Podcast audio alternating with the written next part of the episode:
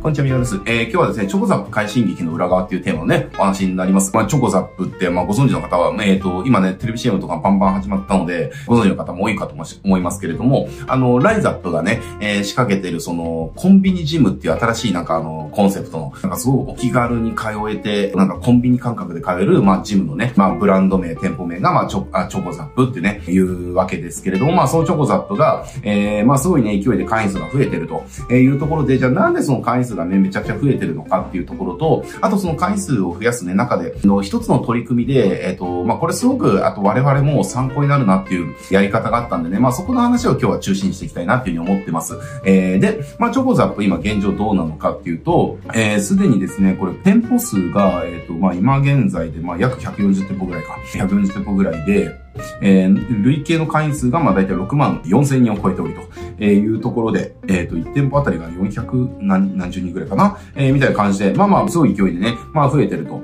いうところで、まあ、チョコザップ自体のね、なんかそうビジネスモデルとか、その、じゃあどんな集客してるのかみたいなね、えー、ところっていうのは、まあ、あのーもういろんなメディアで紹介されてるのでね、まあそちらをご覧くださいっていう感じなんだけれども、あの僕がこのチョコザップの施策の中で、あ、これすごいなって思ったのがですね、えっ、ー、とまあ何かっていうと、フレンドリー会員制度っていうね、えー、やつだったりするんですね。このフレンドリー会員制度。で、これフレンドリー会員制度っていうのが、まあそもそも何なのかっていうと、えー、これはですね、各店舗5名、5名だったかな ?5 名の募集っぽいんですけど、えっ、ー、とですね、この5名募集して、えっ、と、その5名の中が、そう、チョコザップの、えっ、と、店舗の清掃ですね、えー、清掃の、えっ、と、修理を手伝ってくださいみたいな、あの、なんか、会員制度なんですよ。えー、だからこのチョコザップの会員さんが、そう、フレンドリー会員っていうところに、えっ、と、申し込むと、えー、まあ、週1回とか週2回、えっ、と、まあ、チョコザップに行った時に、まあ、そのね、店舗の中のなんか清掃とかっていうのを、まあ、えー、やるみたいな感じなんですよね。えー、で、これっていうのが、まあ、何がね、あすごいなって思ったかっていうと、これってやっぱりその、すごい上位顧客の囲い込みになるよねって思ったんですよ。えー、で、どういうことかっていうと、あの、これ、もともとやっぱりその、そのお店とかのコアなファンな方っていうのは、なんだろうな、見返りとかがなくても、あの、なんか率先して、なんか手助けするみたいな感じのこととかってたくさんあるじゃないですか。えー、とか、あとはそのお店店のことがファンだから、そのお店がもっと流行るようにとか、なんかすごい協力的なね、体制になってくれたりだとか、えー、したりだとかするわけですよ。なのでね、あの、これの取り組みってその囲い込みとしてはすごくいいなっていうふうに思ったんですよね。で、これ、えー、実はね、チョコザップだけじゃなくて、えっと、まあ、別の会社さんの事例だと、まあ、ベースフードっていう、あの、なんかタンパク質のなんかパン売ってる会社さんあると思うんですけれども、えー、まあ、あそこの会社さんとかもね、すごくいい取り組みしてるなっていうふうに思ったんですよねっていう。えー、で、そこの会社さんって、えっと、ちょっとね、なんかの記事で見て、うろ覚えの部分があるんですけれども、要は会員のコミュニティがあって、えっと、で、そのコミュニティ内で、例えば、新しい味、フレ、あの、味のやつ作ったんで、これちょっと試食して、えー、感想を聞かせてくださいとか、えー、とか、どんな風にしたらこれがもっと売れるのか、なんかみんなからね、アイデアが欲しいですみたいな感じで、要はそのコミュニティに入ってる、まあ上位顧客ですよね。もうパンの顧客を、要はなんか、感覚で言うと、その経営参画っていうか、事業のね、成長の、その、に、もう参画してみてる、参画してもらうみたいな感じで囲い込んでたりするわけですよ。で、このチョコザップのところも店舗運営にもう、えー、関わってもらうみたいな感じの、えっ、ー、と、ノリなわけですよね。えー、で、これってやっぱりその、ロイヤリティの高い上位顧客からしたらやっぱり嬉しいことなわけですよ。やっぱりその承認欲求みたいなことってあったりするので、そのね、その上位顧客が、あの、要は、あなたの力を私たちのその事業をするのに貸してくださいっていうね、ふうに言われて、えー、そこにね、なんかこう、ロイヤリティを与えられたりしたら、なんかそういう承認欲求めちゃちゃ満たされるし、ね、一肌脱ぐかみたいな感じで、まあ必要とされることで人間嬉しいじゃないですか。で、特にね、やっぱりそのお店のことが好きだとか、その商品のことが好きだっていう風な方が、えー、そのね、商品を売ってる、えー、会社とかね、えー、人から、えー、ね、あね、すごいね、上位顧客だから、こういったことにね、協力してもらいたいんだっていう風に言われたら、まあそれって、まあ嫌な気持ちしないよねっていう。で、そこでやっぱ協力するから、それ、その人って、まあずっとファンで居続けますよねっていう話ですね。えー、みたいな感じで、えー、まあ囲い込めるよねっていうところです。なので、なんかこの上位顧客をすごく囲い込む施策の一つとか、えー、あとは上位顧客をさらなるファン化にしていくだとかね、えー、まあ言葉はちょっと会議かもしれないけれども、えっ、ー、と、さらなる信者化にしていくみたいな、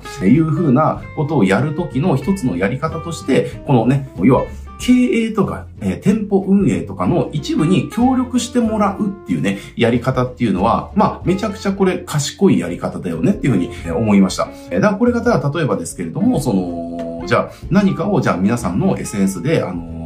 じゃあ拡散するのを手伝ってくれませんかみたいなところね、行った時に、例えばそういった人たちって心よくどんどん協力してくれるだろうし、えー、とかっていうことも起きるみたいなね、えー、ことがあったりするわけです。えー、なのでね、これ、あのー、まあ、いろんなやり方はあると思うんですよ。だから例えばですけれども、じゃあ、じゃあ家具屋さんとかが、その、じゃあお試しモニター会員みたいなね、まあちょっと言い方あれかもしれないけど、例えば上位顧客の方ちをそういう風な感じで、えー、囲い込むと、えー、っていう風になった時に、じゃあこれね、あの、自宅で実際使って、えっと、どんな感じだったかちょっと声聞かせてもらえませんかとか、えー、で、あとはど、例えばどんなデザインがあったから、あの、その、買いたいと思うかとか、なんかアイデアたくさんくださいみたいな、例えばそういったコミュニティ運営するだとかね、えー、風にして、えー、で、例えばそのコミュニティのメンバーになってくれると、えっと、そこの商品っていうのが常に、じゃあ2割引きで買えるみたいなロイヤリティをね、えー、付与するみたいな感じにするすると、えー、まあ、どんどんどんどん参加してもらって囲い込みできる。で、えっ、ー、と、私たちが、例えば、そこで出たアイデア、私が出したアイデアが商品化されて、それがめちゃくちゃヒットしたってなったら、まあ、嬉しいじゃないですか、みたいなね、えー、感じになったりとか。で、それを見てる人たちっていう、見てる他の会員っていうのが、ああ、じゃあ私もなんか、ああいう風になりたいな、みたいな風になって、どんどんどんどん頑張ってくれるとかね、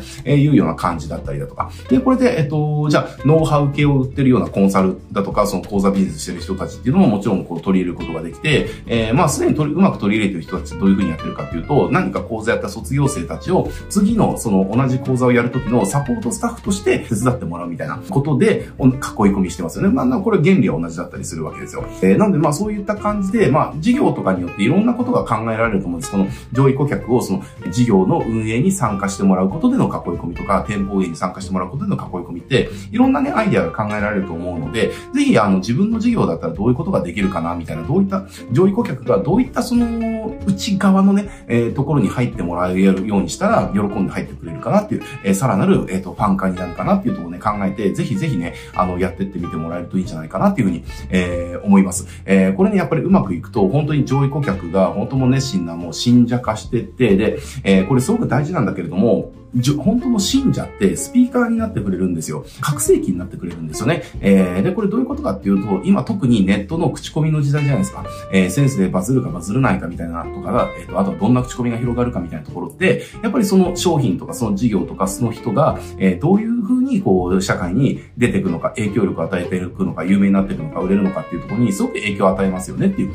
で、そうなった時って、やっぱり自分一人、売り手一人がわっていうよりも、売り手が言ったことを、えー、何十倍、何百倍、何千倍、何万倍って広げてくれる、えー、覚醒器になってくれる人たちがたくさんいることによって広まりやすいですよねっていう。で、コアなお客さんっていうのはその覚醒器になってくれるわけですよ。だから自分一人がコアなファン一人に行ったとしたら、これは1しか伝達ができないわけだけど、でもそのコアなファンにじゃあ、例えば100人のそのじゃあ SS のつながりがあったとしたら、えー、そのえっ、ー、と、コアなファン、ごめんなさい、えっ、ー、と、ファンを覚醒器っていうのは失礼かもしれないけども、えー、覚醒器であるこのコアなファンから、えー、100の広がりがあるわけですね。そしたら100の広がりがある覚醒器をじゃあ100個持ってたとしたら、万の広がりが作れるわけ。一言言うだけで万の広がりが作れるわけですねっていう。えー、そしたら、やっぱり自分のとこの宣伝ってそれだけですごくできるようになるしっていう。えー、だからそういった覚醒器となるような上位顧客っていうのを囲い込むっていうやり方の一つで、関係性を作るね、やり方の一つで、えー、もう自分の店舗運営に参画してもらうだとか、商品開発のところのチームにもう入ってもらうだとかね。もうなんか外部パートナーじゃないけれども、まあ別になんか雇用とかする必要はないんでね。ぜひそのお客さんの側からのそのなんかこう、なんかね、えー、こういったことをやる、そのお客さんの、えっ、ー、と、コミュニティをね、作ったんで、ぜひ入ってくださる。あなたに入ってもらいたいんです。で、あなたの意見をたくさん聞かせてほしいんです、みたいな、えー、ことをやってると、まあ、すごくいいかなっていうところだったりしますね、っていうところです。えー、まあ、ちょっとね、あのー、この、じゃあ実際に何をやってるか、ここでやっぱり見つけていくのはなかなか大変かもしれませんけれども、やっぱりこの仕組みが出来上がるとね、本当にあのー、もう、覚醒器がたくさん手に入るので、えー、やっぱり広がりっていうのがどんどん広がるんでね、まあ、売り上げも上げやすいかなと思うし、集客もしやすいかなと思いますし、何よりバスケやすいかなと思います。えー、まあ、そんな感じでね、えー、ぜひぜひ、あの、やってってもらえるといいかなと思いますので、ぜひね、あの、一度考えてみてください。はい、じゃあ今日これで終わっていきますけれども、このチャンネルですね、こうしたマーケティング話ね、たくさんしておりますんでね、えー、興味がある方はぜひね、チャンネル登録して、他の動画もチェックしてみてください。はい、じゃあ今日これで終わります。おしゃれます。